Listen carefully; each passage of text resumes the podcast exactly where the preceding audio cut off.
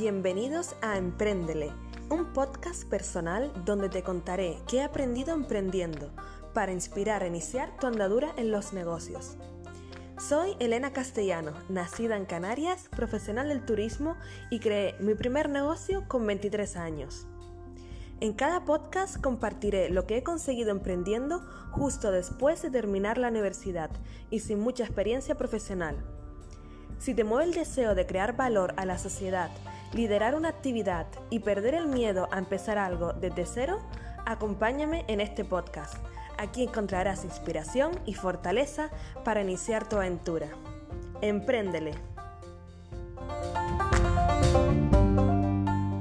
Empréndele, bienvenidos a un nuevo episodio donde cuento con Aida Llanes. Estoy muy contenta de contar con ella, aunque sea de forma virtual, porque creo que nos puede dar hoy unas grandes pinceladas de cómo ha sido para ella el emprender. Porque creo que de sus inicios no estaba en sus planes, pero creo que luego le cogió el gustillo. Bienvenida, Aida. Bueno, buenos días. Eh, para mí es un placer estar aquí y me hace muchísima ilusión compartir toda mi experiencia de Handy Visit, porque también fue una experiencia muy bonita y la compartí contigo. Ay, sí. La verdad que estoy también muy contenta porque aquí hemos preparado las preguntas, pero yo no sé cómo las va a responder ella. O sea, que va a ser una sorpresa, no está nada pactado. Así que vamos a ver cómo ella ha visto el emprendimiento desde su punto de vista. Antes de comenzar con las preguntas, siempre hago una presentación y les voy a compartir un poco quién es ella. Aida estudió traducción e interpretación de inglés-francés, ha ayudado a gestionar un espacio de coworking y actualmente enseña español a extranjeros. ¿Cómo la conocí? Ella y yo nos conocimos en el instituto, o sea que hace más de 12 años, si echamos la cuenta atrás, del mismo pueblo donde crecimos. La historia de cómo nos conocimos ya es otra historia. Fue una anécdota muy graciosa. Y desde ese entonces mantuvimos una relación de amistad y compartimos muchos intereses. Porque quiero que conozcan a Aida. Aida fue mi compañera y socia de negocio en Handy Visits me acompañó desde, el principio hasta que decidimos congelar el proyecto en septiembre del 2019. Quiero que ella comparta su experiencia emprendiendo, porque como comentaba al principio, creo que no estaba en sus planes o en sus opciones laborales. ¿En qué me ha ayudado? Ella ha sido mi mano derecha en el negocio Handy Visits. Nos dedicábamos a crear y diseñar el contenido de las rutas. Me ayudaba en las ventas, entre otras muchas tareas. Así que Aida, muchas gracias por, de nuevo por estar ahí, por querer eh, compartir tu experiencia, porque aquí es donde nos queremos desnudar emocionalmente mm, para que otras personas puedan inspirarse y sentir que esta carrera es una carrera de fondo, ¿verdad? Que no es una carrera tan fácil como la podrían pintar. La primera pregunta, Aida, es que te autopresentes y que nos digas cómo te defines y a qué te dedicas actualmente. Pues yo me defino sobre todo como una persona muy sociable, eh, entusiasta, también creativa y también pues para conseguir las cosas hay que ser responsable y también lo soy. Mm. Eh, actualmente me estoy enfocando en la enseñanza de, de español para extranjeros, que estuvo en mis planes hace tiempo, lo pensé y fue una cosa que surgió espontáneamente, lo probé, me gustó y seguí. O sea que también ha sido un pequeñito emprendimiento, ¿no? El empezar eh, por tu cuenta, eh, enseñar algo que lo tenías en mente, pero no sabías si, si sería posible algún día. Exactamente, sí. Y aquí te hago la pregunta de que si emprender estaba dentro de tus objetivos después de terminar la universidad. Si es así mm, o no es así, ¿por qué decidiste unirte al proyecto Handy Visits? Bueno, pues esto para nada, o sea, para nada se me había pasado por la cabeza emprender, o sea, era algo que no, no concebía, simplemente en, en, la universidad y demás, pues nunca se había dado mucho esa opción, sino trabajar para una empresa y formarse y ya, pero nunca, nunca me lo había planteado. Tengo que decir que todo no fue fácil.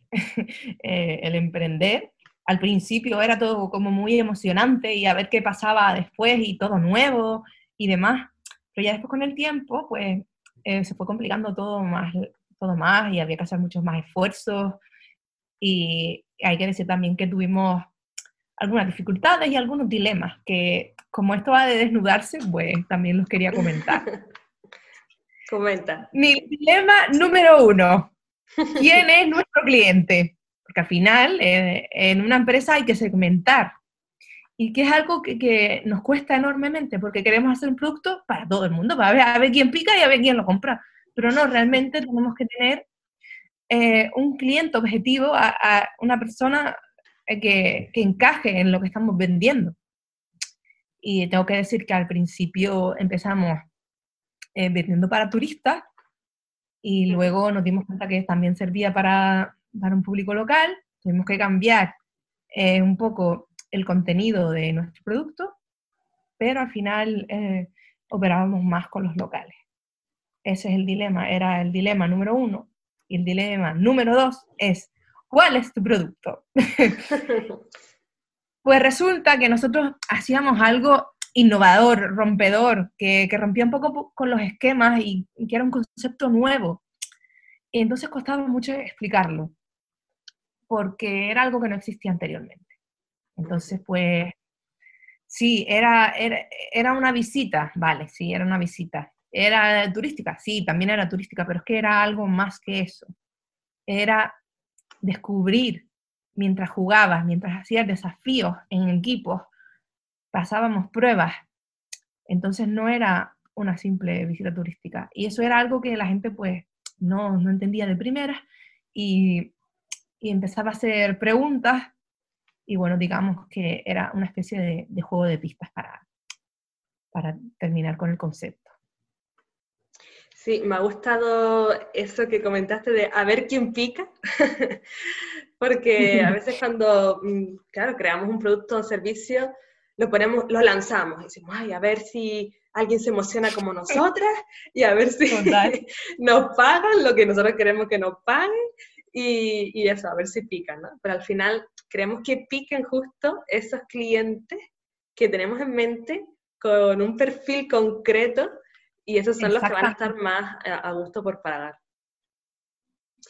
Sí, y luego también me quedo con, con la otra, eh, con otro comentario sobre cómo definir nuestro producto porque también nos costó bastante. Creo que cambiamos de definición muchísimas veces a lo largo del emprendimiento para acercarnos un poco más hacia ese cliente que, queríamos conseguir.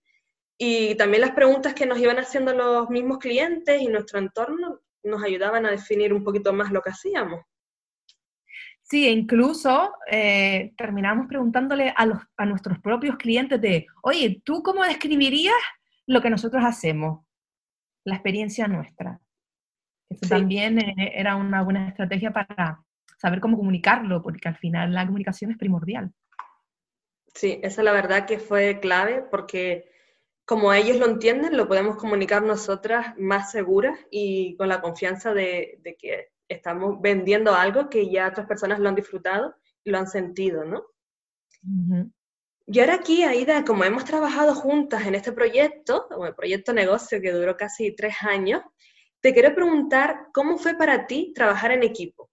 Y por otro lado, si aprendiste a delegar tareas. Bueno, partiendo de la base de que yo soy muy social y que me gusta compartir experiencias, pues eh, a mí siempre me ha gustado trabajar en equipo por eso. Creo que el trabajo se disfruta más y se comparte en buenos momentos. Aunque creo que lo mejor es una combinación, tanto de trabajar en equipo, pero también tener momentos de trabajar individualmente. Y eh, en cuanto a lo de delegar tareas, tengo que decir que al principio me costaba delegar. Eh, quizá a lo, mejor, a lo mejor porque me daba reparo eh, entre comillas, mandar a alguien a que hiciera una tarea. Pero al final es algo que mm, es necesario y creo que con el tiempo fui aprendiendo más cómo delegar. Sí, porque muchas veces pensamos que no vamos a, esa persona a la que le vamos a leer la tarea no va a hacerlo como nosotros lo tenemos en mente, como nosotros queremos que lo haga.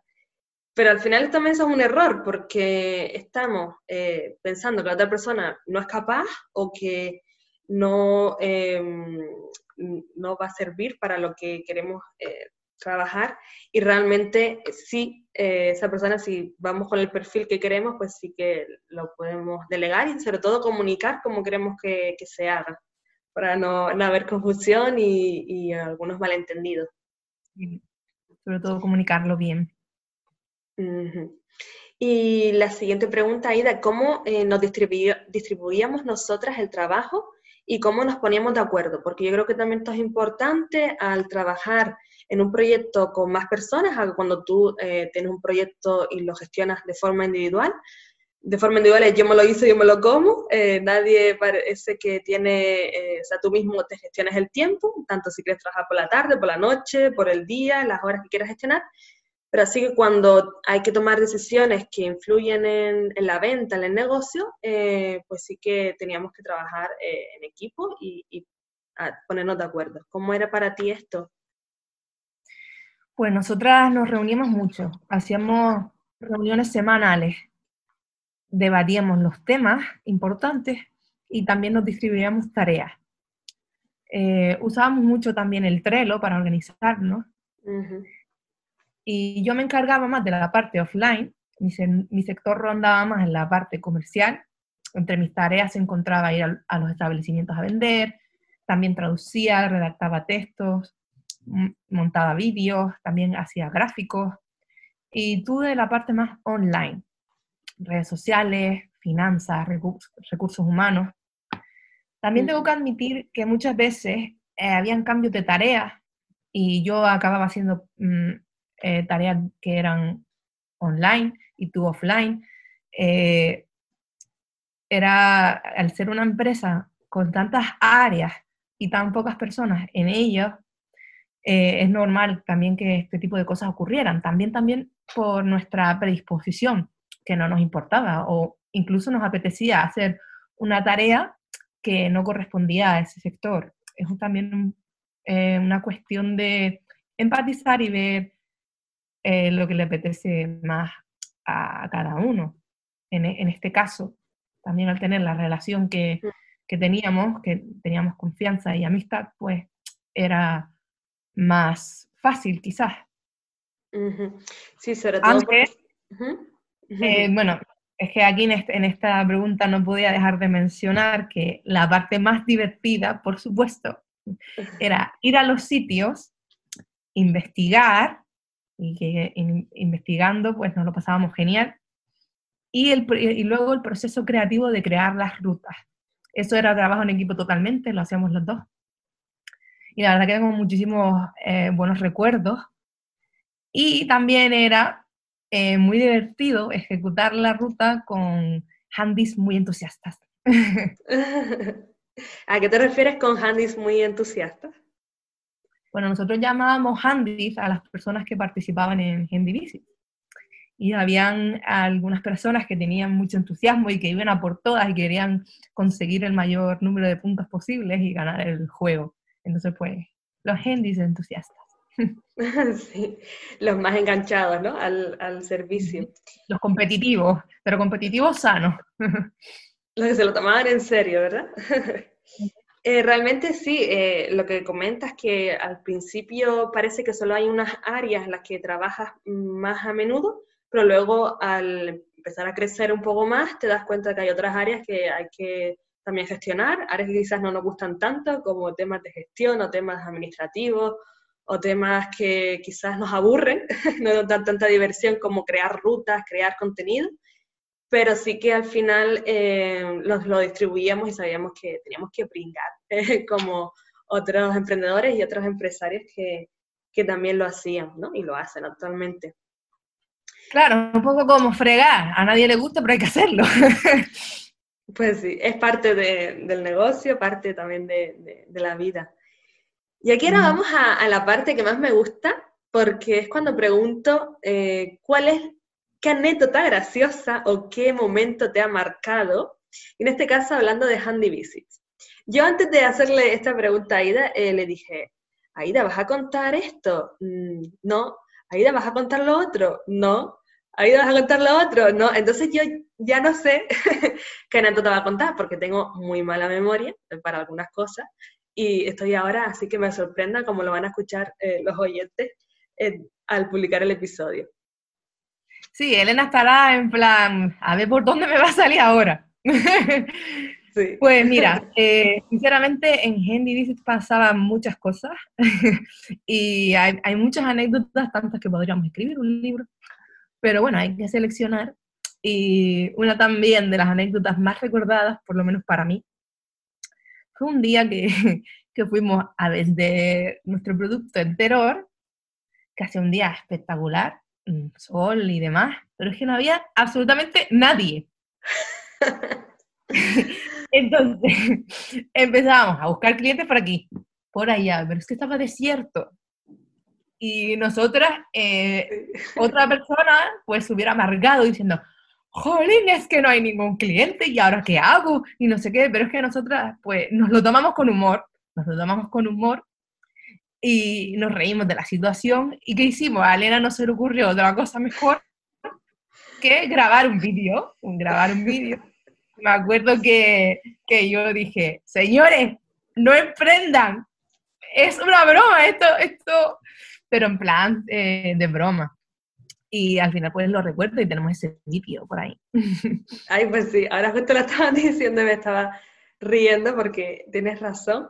Me acuerdo de ese día que queríamos buscar a los, a los clientes, a los turistas en, el propio pueblo de Teror, donde teníamos la primera ruta. Y, y, es verdad que ese día no había nadie, estábamos caminando para acá, para allá, para acá, y no había nadie. Y pensé, bueno, da igual, por lo menos grabamos un vídeo, tenemos un contenido para reírnos cuando tengamos un día malo o un día eh, en el que estemos de bajón y también como algo bonito para recordar. Pues sí, la verdad que ese día fue duro y, nos lo, y nos lo tomamos con humor. Sí, la verdad que sí. Y bueno, si me permites también contar otra. Sí, claro, a ver. me gustaría hablar también del nombre de Handy Visit. Pues eh, nosotros nos, eh, empezamos a buscar el nombre y cuando a Elena le gustaba un nombre, a mí no me gustaba. Ay, ese no me gusta, hay otro. Pues cuando yo buscaba uno, a Elena no le gustaba. Entonces no nos poníamos de acuerdo. Pero de repente, porque era, era, todo era probándolo, ¿sabes? Eh, también con los dominios.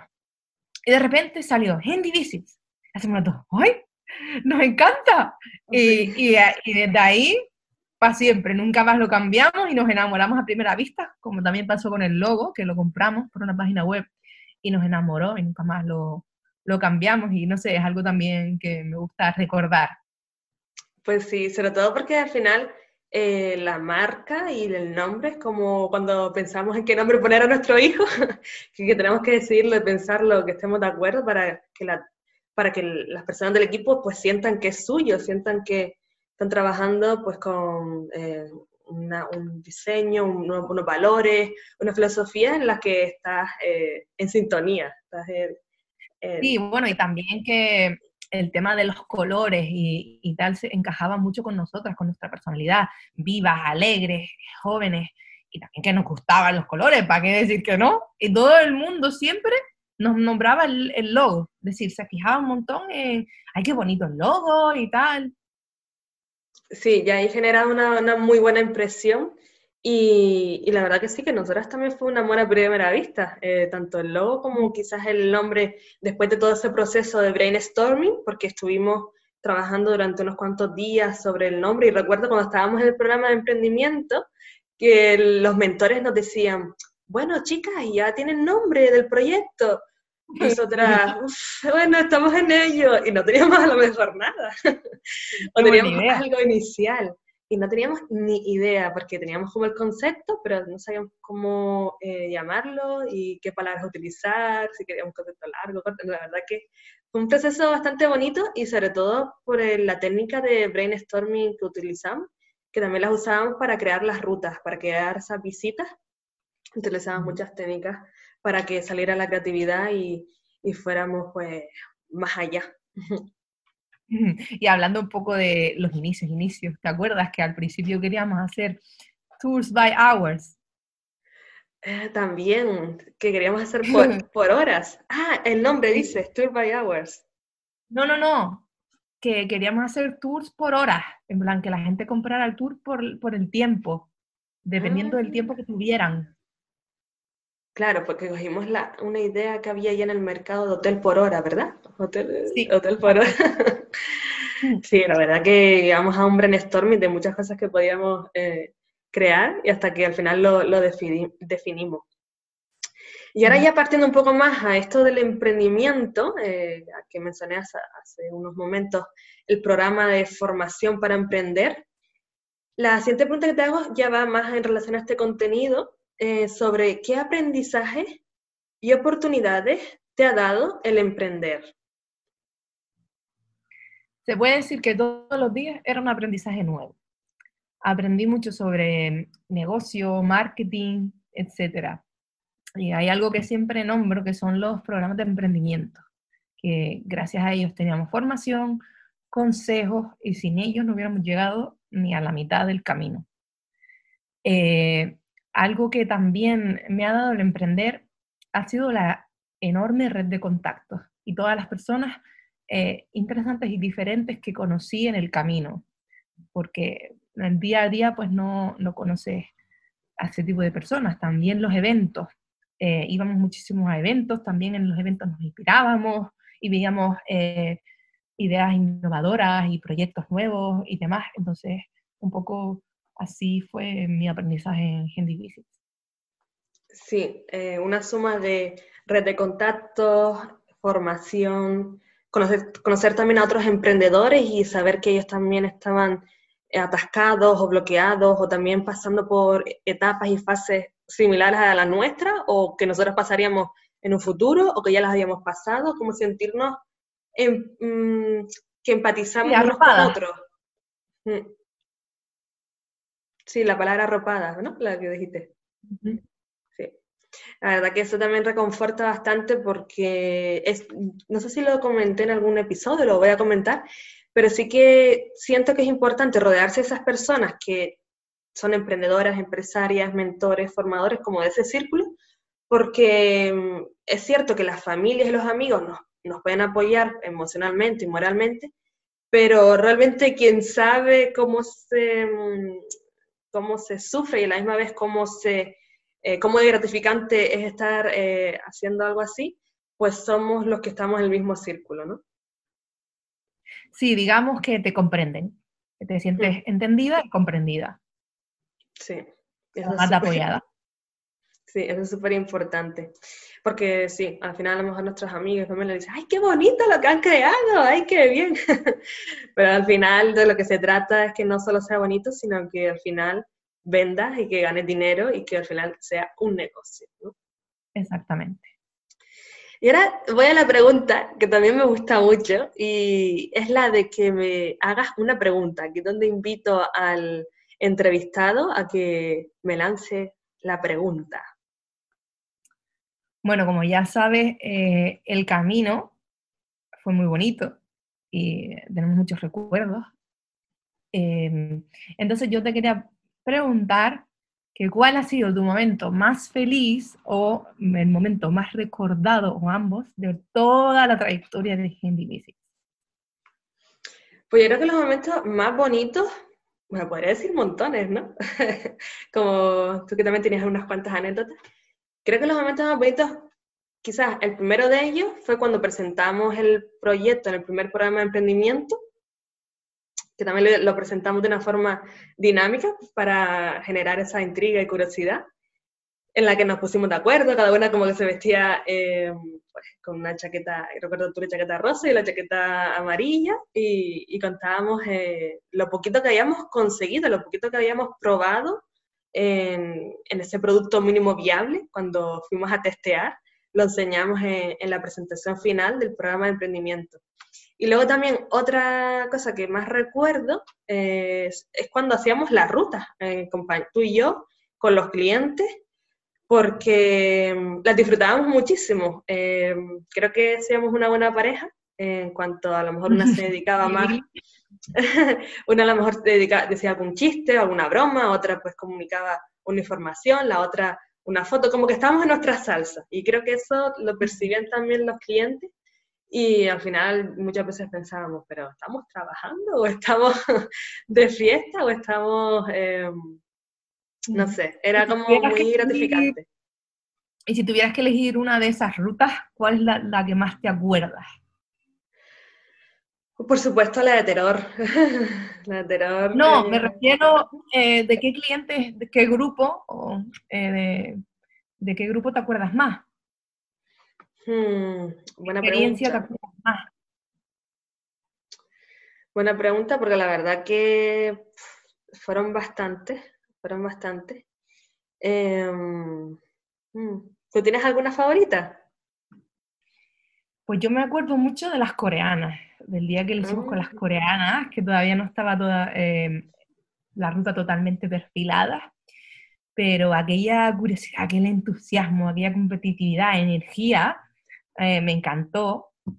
Y también eh, la, la, ruta que hicimos con Gert y algunos nómadas digitales, que las caras de ilusión al terminar la ruta, diciendo, es que nunca había hecho algo como esto, qué bonito, eh, no sé, al final esas cosas te dan mucha satisfacción.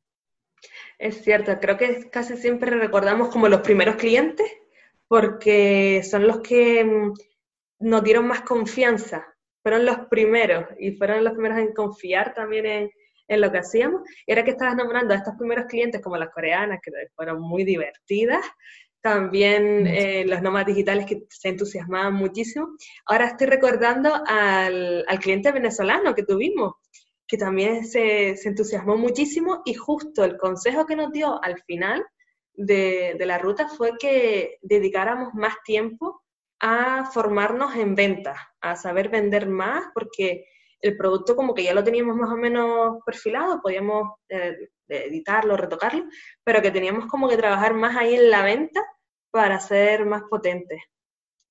Que teníamos que ser más agresivas, recuerdo que nos dijo.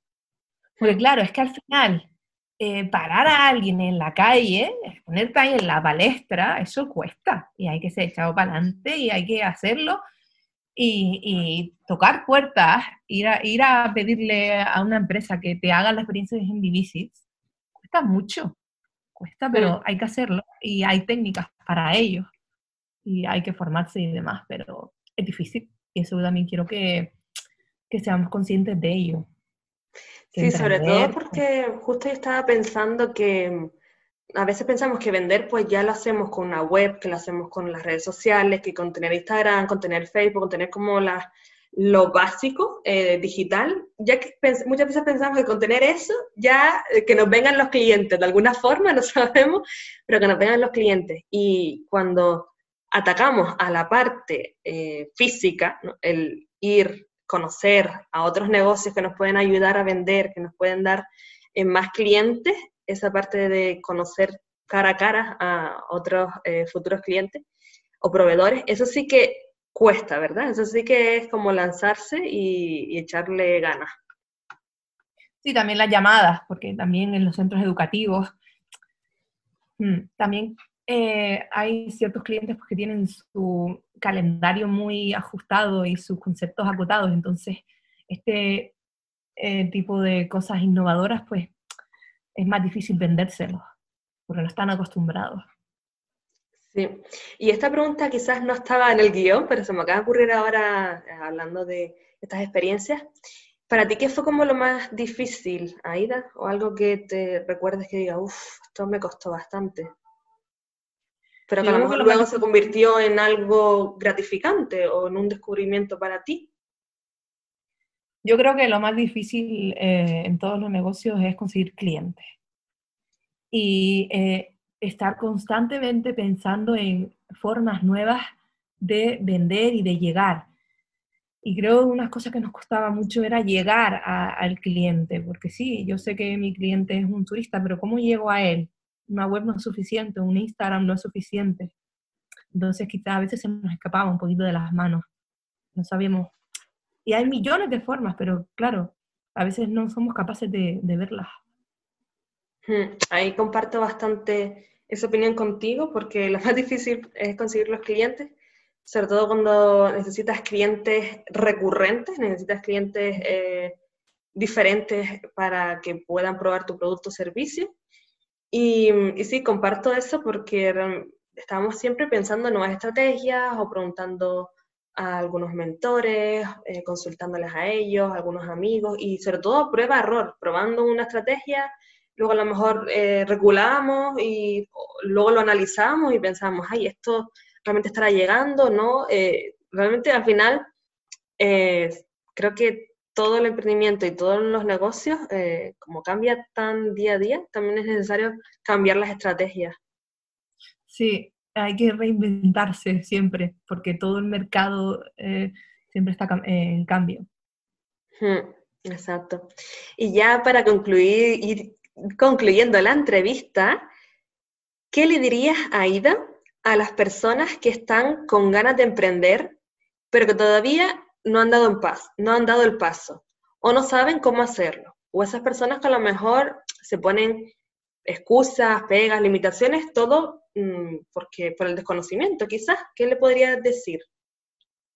Pues sencillamente que lo hagan, porque independientemente de que funcione el negocio o no, lo que se vive en el camino y lo que se aprende no te lo va a quitar nadie. Ahora bien, recomiendo mucho aguantarse en programas de emprendimiento para nosotras indispensable.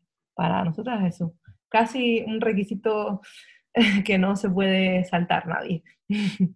Sí, la formación, ¿verdad? Al final de muchos temas que se nos escapan. Y para sentir, eh, sentirnos ya más apoyadas, pero sobre todo en el tema de la formación, eh, que es una formación continua. Eh, no solo es, bueno, yo estudié esto, yo soy especialista en esto, sino también te, hay que formarse en otras áreas que van saliendo a veces poco a poco con, con, ya durante el ritmo de la empresa, pues van saliendo como el hablar en público, aprender de ventas o esas habilidades que quizás no se enseñan en, los institutos, en los colegios, en las universidades, en los eh, ciclos superiores, también en medios.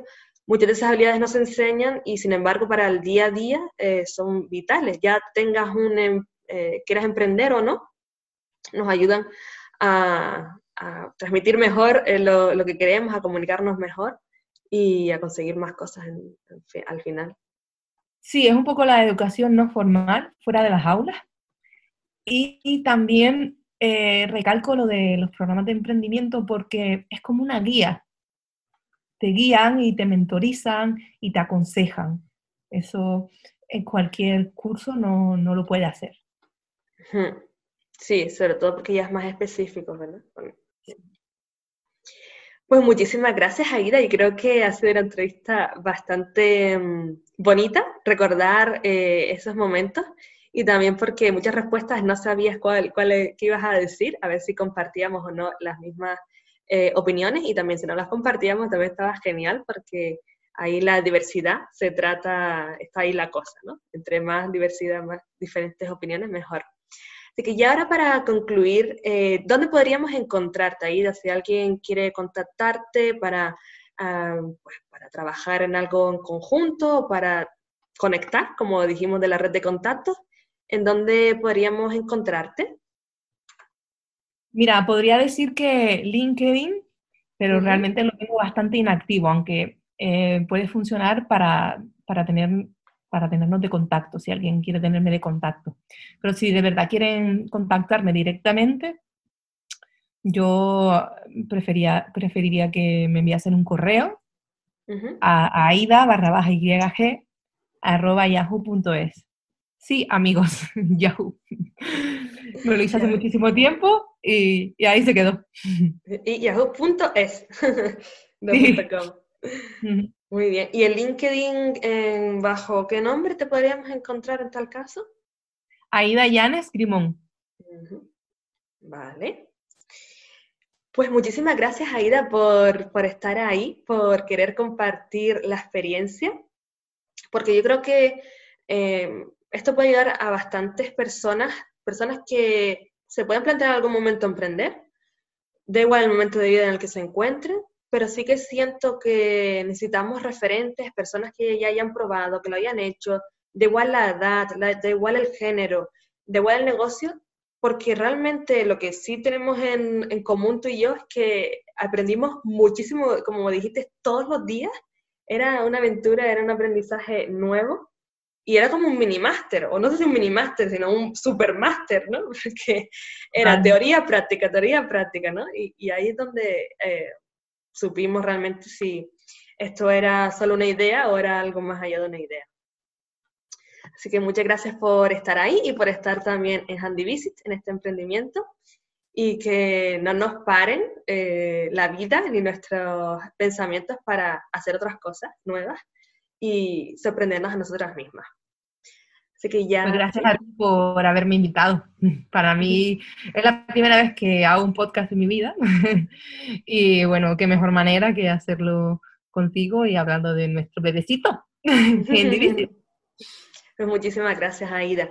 Ahora solo me queda decirles a ustedes, seguidores del podcast Emprendele, que compartan este episodio con esas personas que piensan que les va a ayudar, porque creo que al final eh, unas palabras, unos ánimos, una motivación, eh, reírnos a veces con las experiencias de otros, eh, nos sentimos como más arropados. Así que no lo dudes, comparte este episodio por WhatsApp, por grupos de amigos y si no quieres perderte los próximos, dale a seguir tanto en Spotify y en otras plataformas de podcast. Y ya solo me queda despedir este episodio, como suelo empezar también diciendo, empréndele. Empréndele a la vida. y empréndele a la vida. Muchísimas gracias, Aida, y hasta la próxima. Nos vemos. Hasta luego.